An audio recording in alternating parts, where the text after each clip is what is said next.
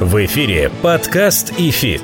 Первый образовательный подкаст о том, как в мире финансов научиться теории и применять ее на практике. У микрофона кандидат экономических наук, доцент ВАФТ Иран Хикс, преподаватель ИФИТ Олег Абелев, преподаватель ИФИТ, участник фондового рынка России с 1995 года Алан Зарасов и основатель ИФИТ, участник финансового рынка в России с 1992 года Алексей Примак. Друзья, всем здравствуйте, всем добрый Добрый день, Олег Кабелев у микрофона. Вы на волнах подкаста «Ифит» и на нашем YouTube-канале. Как всегда, напоминаю, средства обратной связи www.adifisinstitute.ru наш сайт, один собака «Ифит» наша электронная почта, «Ифит» и «Ифит Про» два наших телеграм-канала, iDefis Institute мы в YouTube, ну и, конечно, подкаст «Ифит» на всех агрегаторах, на которых можно слушать наши подкасты. Пользуясь случаем, хотел бы сказать, что буквально недавно мы начали писать новую серию роликов, и эти ролики посвящены разбору конкретных эмитентов. Мы это делаем вместе с нашим коллегой, партнером, автором телеграм-канала «Тихие деньги» Константином Новиком. Вот уже два выпуска про видео и про Селегдар вышли. Скоро, не скрою, готовится очередной выпуск, третий. Про кого не скажу, пусть это останется тайной.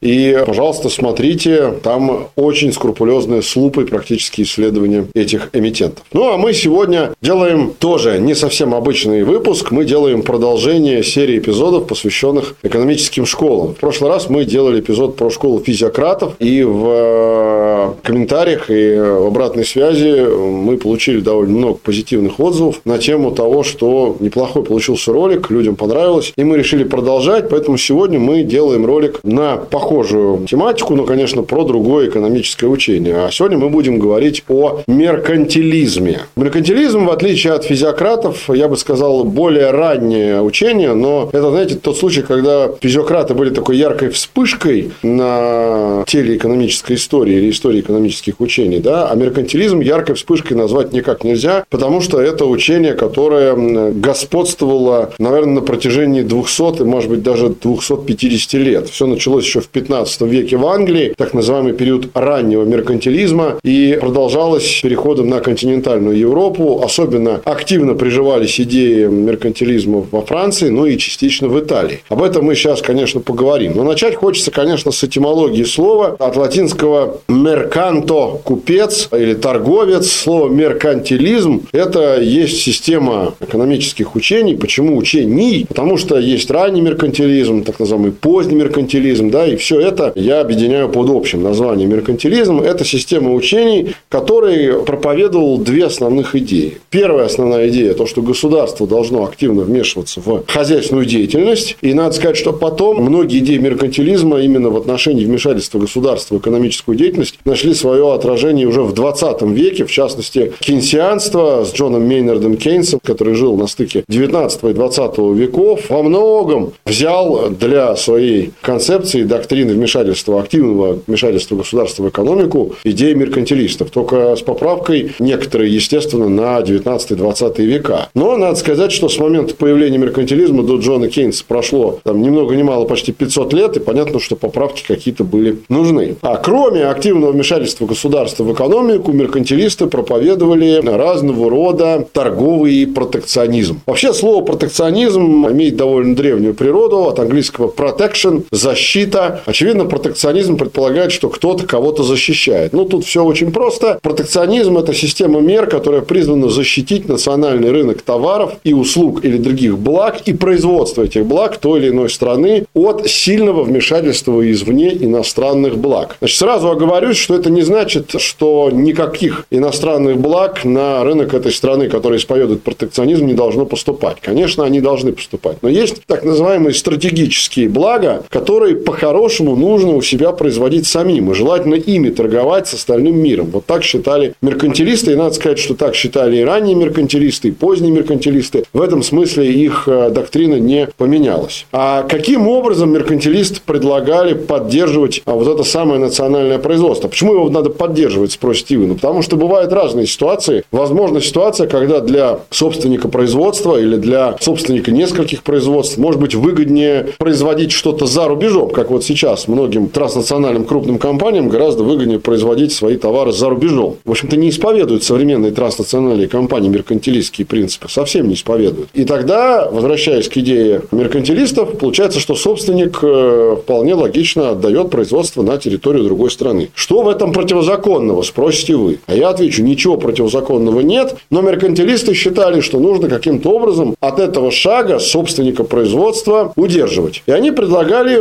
как раз-таки здесь активно вмешиваться государству и помогать такому национальному производителю различного рода инструментами, льготами, субсидиями и так далее и тому подобное. Вот та политика импортозамещения, которая сейчас проводится в России в связи с последними событиями по некоторым отраслям, в частности, по автопрому, по авиапрому, по микроэлектронике. Вот мы про эти отрасли, помните, говорили в одном из предыдущих эпизодов, когда рассуждали о федеральном бюджете. Кстати, кто не слушал, советую послушать и посмотреть. Я как раз говорил, что по статье «Экономика» выделены приоритетные отрасли. Почему именно они приоритетны? Да потому что в них импортозамещение особенно невелико, и его нужно активно наращивать. Так вот, политика воспроизводства в тех отраслях, которые требуют максимального импортозамещения, это и есть в чистой воды следствие доктрины меркантилизма. Сами того не зная, не ведая, а может быть и зная и ведая, российское правительство и министры, и министерства в 21 веке вспоминают доктрину меркантилистов, которая появилась еще аж в 15 веке. Так что все новое – это хорошо забытое старое. Подкаст ИФИТ.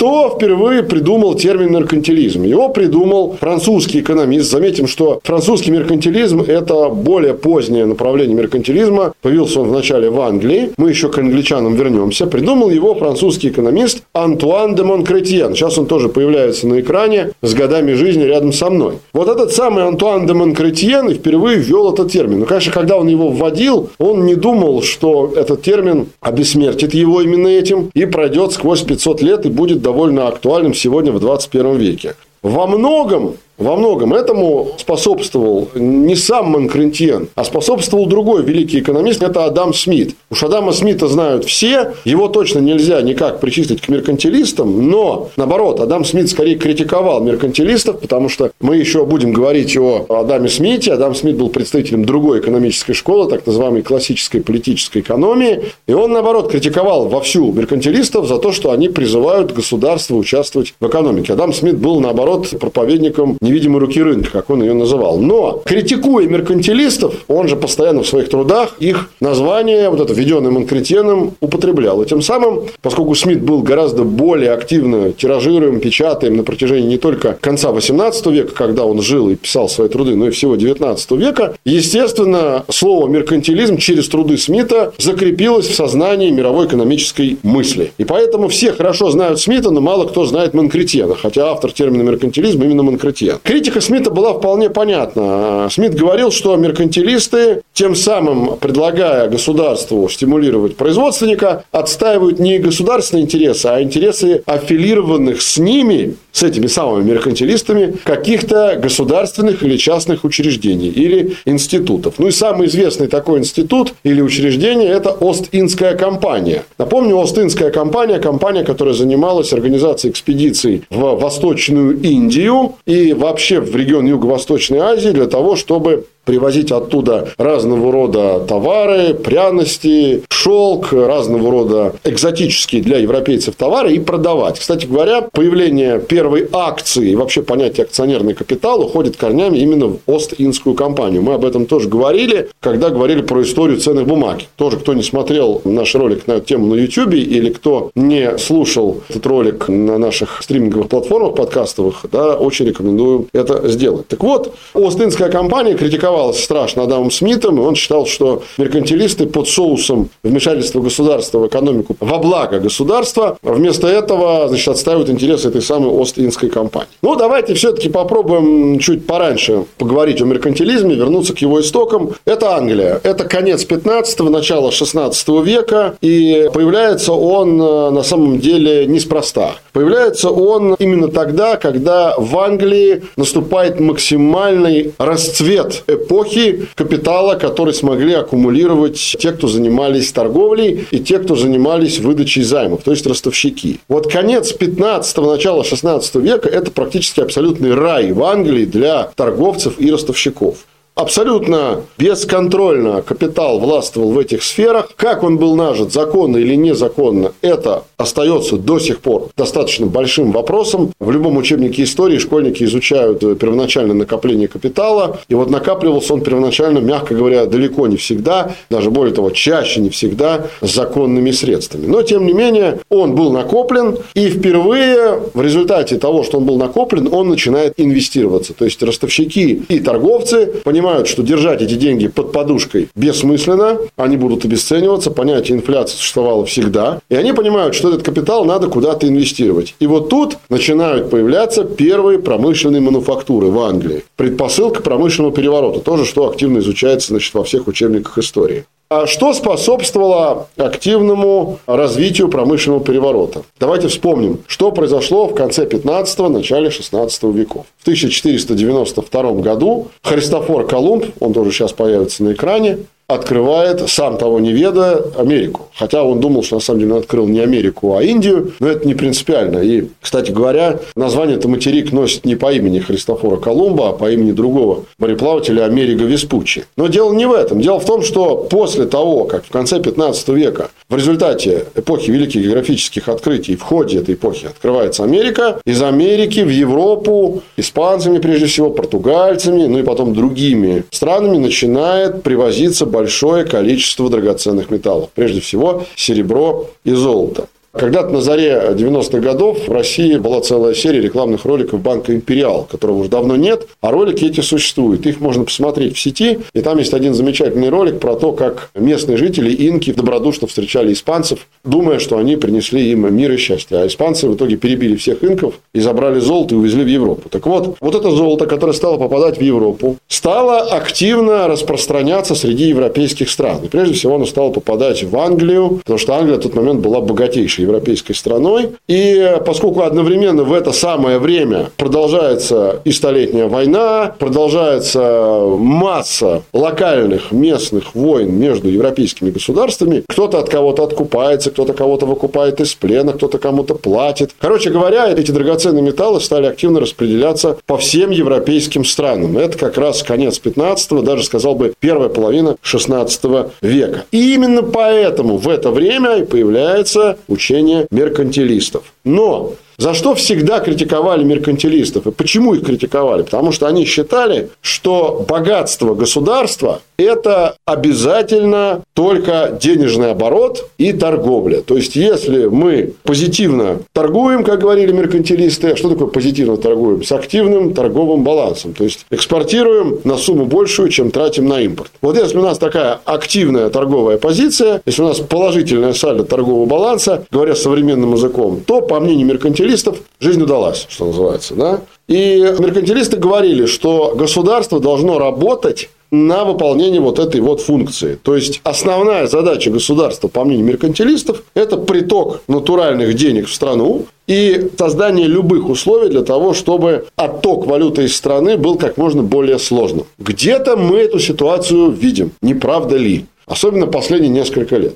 Правильно, мы это наблюдаем у нас в России. Основная задача – максимально привлечь иностранную валюту в страну и максимально затруднить отток этой самой иностранной валюты из страны. Но в зависимости от того, как развивалась школа меркантилистов, способы вот этого государственного воздействия на приток, отток валюты и капитала, естественно, тоже менялся. Если ранние меркантилисты англичане вообще жестко говорили, давайте просто запретим вывозить деньги из страны за нарушение закона вплоть до смертной казни, то более поздний меркантилизм, прежде всего французский и отчасти итальянский, Лубянский говорил, что ну зачем в лоб-то? Можно с помощью разного рода средств торговых это делать. Это, по сути, предтеча квот и пошлин. То, что сегодня является абсолютно привычным инструментарием торговой политики, квоты и пошлины. Напомню, пошлины – это денежные меры, а квоты – это натуральные меры, когда мы просто запрещаем экспортировать э, товаров больше, чем сколько-то разрешено. Вот в Евросоюзе, например, так э, квотируется сельхозпроизводство. Там европейским фермерам просто запрещено вывозить и продавать за, самое главное, за пределы ЕС больше сельхозпродукции, чем в год разрешено. Пошлины – это наложение определенного дополнительного денежного такого налогового в некотором роде пресса на того, кто продает что-то за пределы страны.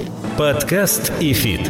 Ну и если мы говорим о раннем меркантилизме, то прежде всего здесь надо сказать о фигуре англичанина, который жил как раз на стыке 16 и 17 века, директора Ост-Индской компании Томаса Мана. Только это не тот Томас Ман, который автор романа Иосиф и его братья, немецкого писателя. Во-первых, тот писался с двумя «н», а этот Томас Ман через одну «н». На самом деле есть разные трактовки его фамилии. В интернете встречается и Томас Мен. Но вот все-таки будем придерживаться, что это Томас Ман. Вот годы жизни на экране и фотографии его тоже вашему вниманию представлены. Так вот, Томас Ман как раз и был сторонником этих административных методов воздействия на государство, чтобы оно явно способствовало максимальному усложнению оттока значит, валюты из страны. И Томас Ман даже говорил, что самой основной задачей государства является иностранная торговля. И более того, не просто иностранная торговля, а такая торговля, чтобы продавать за рубеж товаров на большую сумму, чем, естественно, потреблять на покупку товаров. Ну, вот оно активное торговое сальдо в чистом виде. Ну, и понятно, что по мере того, как э, шло промышленное развитие производства, появлялись мануфактуры, мы об этом уже сказали. Меркантилисты в Англии стали, а, особенно, кстати говоря, именно в Англии в этом они усердствовали, стали требовать практически от государства, чтобы эти все мануфактуры вначале были, ну, скажем так, под патронажем государства, потом вообще чуть ли не стали в государственной собственности. И те производители, которые активно продавали свою продукцию за рубежом в Англии, по мнению меркантилистов, должны были щедро вознаграждаться. Либо какими-то льготами, либо, наоборот, премиями. Ну, тут в зависимости от того, чего продает производитель. Ну, он может продавать непосредственно сам, а может через купца. Собственно говоря, в основном за производителей через купцов продавали. Купец, как известно, у нас по латыни мерканта. Отсюда и название экономического учения меркантилизм. И аналогично обратная история. Меркантилисты требовали государства английское в заградительные пошлины вводить. Вот очень похоже на историю между торговой войны США и Китая в годы президентства Трампа несколько лет назад, когда, несмотря на то, что обе страны являются членами ВТО, в общем, сильно наплевали они на это ВТО, потому что на словах ВТО декларируют так называемую свободную торговлю, а по факту большинство членов ВТО исповедуют протекционизм. В этом вообще, кстати, актуальность меркантилизма сегодня и сквозь века, что та идея протекционизма, которая впервые была высказана почти там 400 с лишним лет назад, даже 500 лет назад, она до сих пор актуальна.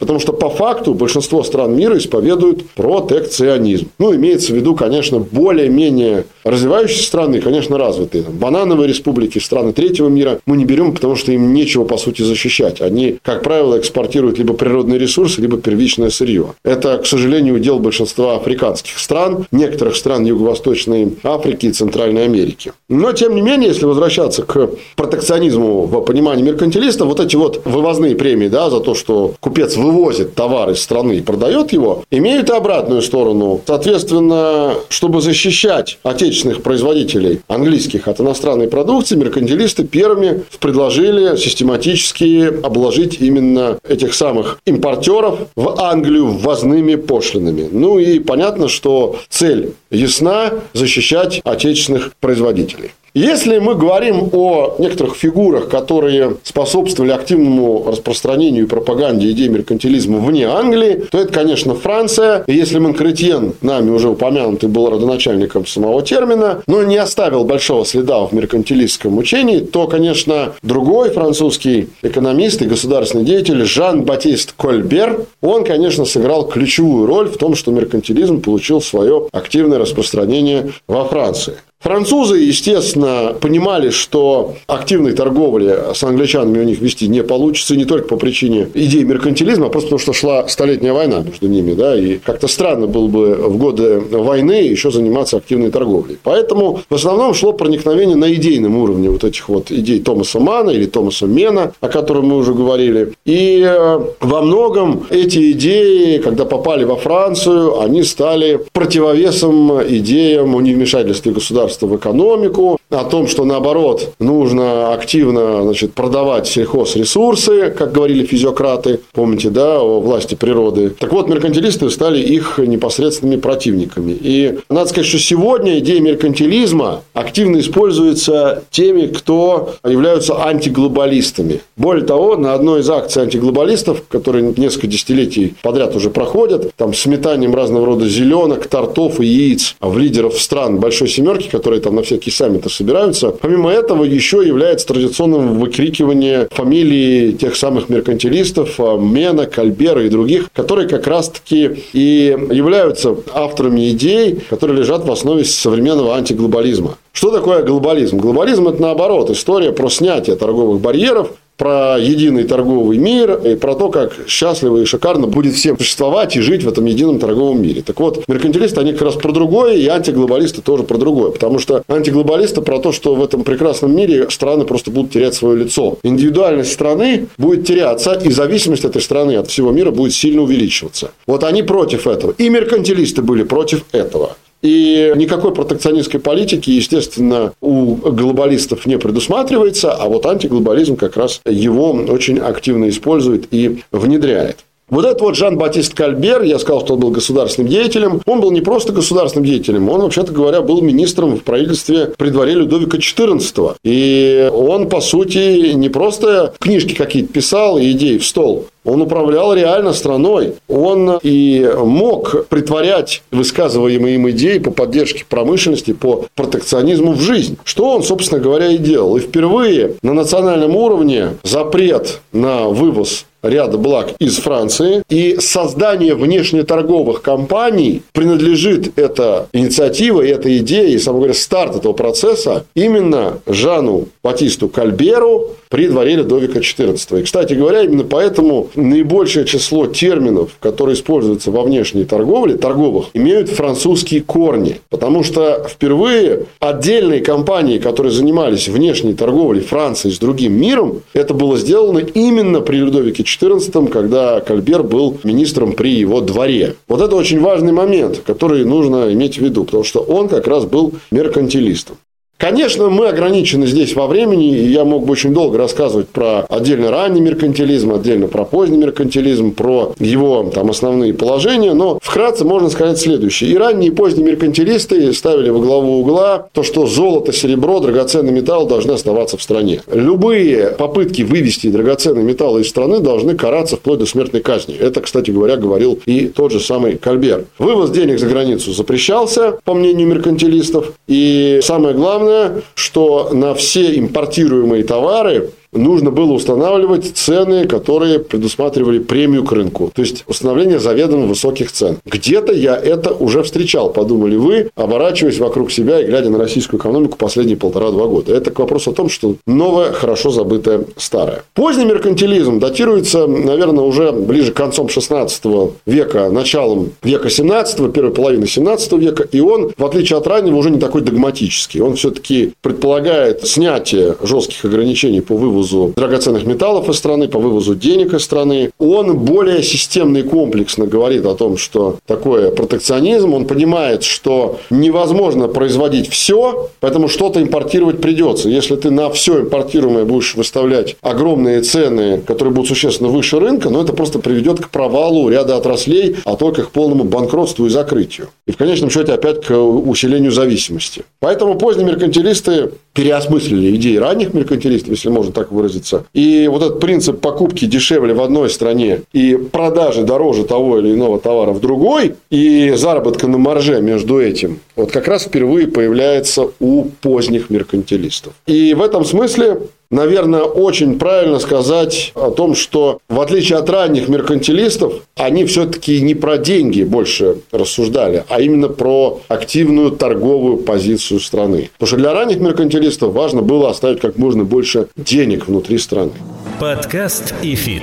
Ну и последний этап меркантилизма, его называют постмеркантилизмом, кто-то его называет государственным меркантилизмом. Это, конечно, конец 17 и самый конец 18 начало 19 века. Но, по сути, он завершился с эпохой наполеоновских войн, когда были знаменитые заграничные походы российской армии. Вот, собственно говоря, с этими заграничными походами и с завершением эпохи наполеоновских войн, так называемая активная стадия, боевая стадия учения меркантилизма, она завершилась. И надо сказать, что мы видим, да, конец 15 века и начало 19 То есть, это, по сути, 400 лет существования, активное существование учения. Надо сказать, что в России тоже меркантилизм не забыли. Я вот про физиократов рассказываю, упоминал про встречи Екатерины II с представителями этой экономической школы. Так тут, на самом деле, тоже далеко ходить не надо. Надо сказать, что в конце царствования Петра I, когда приглашались ко двору эти уважаемые европейские умы,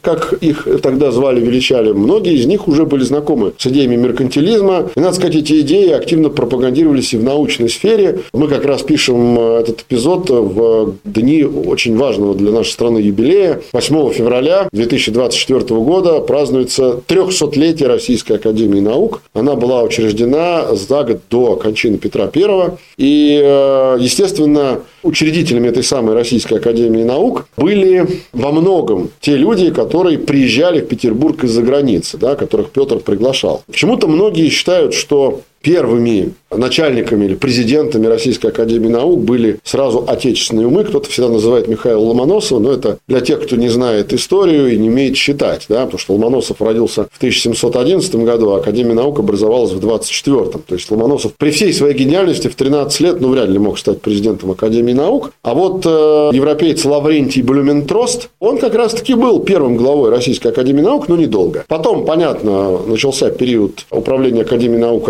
российскими учеными, но все-таки влияние европейских умов вообще на создание Академии наук, оно немаловажно, если не основное. Так вот, тогда как раз и в Россию начинают проникать идеи меркантилизма при последних годах царствования Петра, потом при его дочери Елизавете. Но основной удар проникновения – это, конечно, 19 век, когда в Европе меркантилизм уже пошел на спад, в России, как часто бывает со многими европейскими идеями, он начал набирать обороты. И во многом при Николае I, это 20-е, 30-е, 40-е и начало 50-х годов 19 века, он активно, этот меркантилизм проникает в Россию. И э, вот эта история о том, что нужно улучшать торговый баланс страны, что нужно вести протекционистскую политику, вот эти идеи начинают овладевать умами многих российских интеллектуалов, прежде всего дворян. И вот эта вот триада православия, самодержавие, народность во многом связана экономическим базисом с идеями меркантилизма. Не могу сказать, что на 100%, но во многом. Подкаст и фит.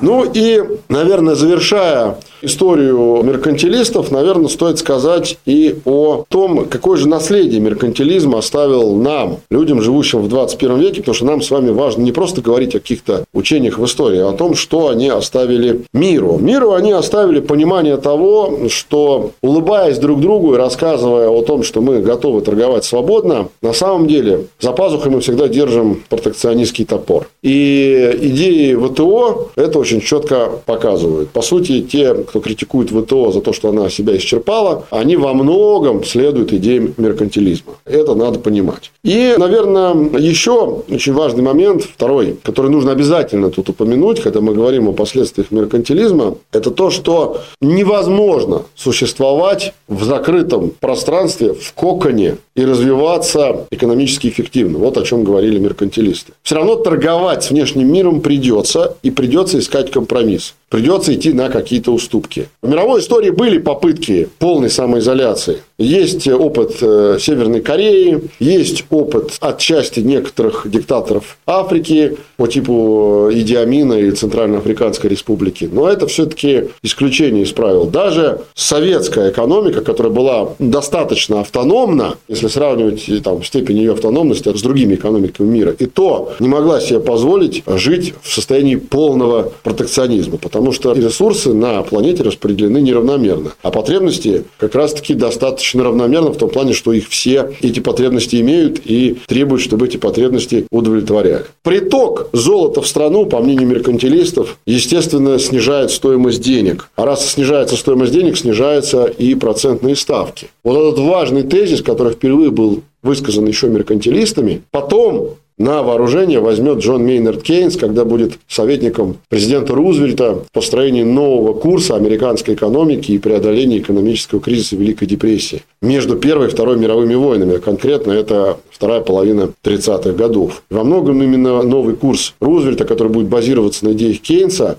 в основе-то имеет меркантилистские идеи. Так что не будем про это забывать. Если вам понравилось, пожалуйста, ставьте лайк и нажимайте колокольчик, пишите свои отзывы в комментариях. Короче, все ритуальные действия делайте, нам это очень важно. iDefis Institute мы в YouTube, мы в том числе очень сильно любим, когда нам что-то пишут в комментариях под роликами, в том числе на разные темы, поэтому обязательно пишите, не стесняйтесь. Ну и, как всегда, напоминаю нашу электронную почту, один собака ифит.ру, два наших телеграм-канала, туда тоже можно писать ИФИТ, ИФИТ про, и www.adifisinstitute.ru, наш сайт в интернете интернете. Олег Капелев меня зовут, и специально для вас мы делаем эту серию образовательных подкастов и роликов про экономические учения и про их актуальность сегодня. Думаю, что обязательно на эту тему еще продолжим, так что надолго не прощаюсь. Всем пока.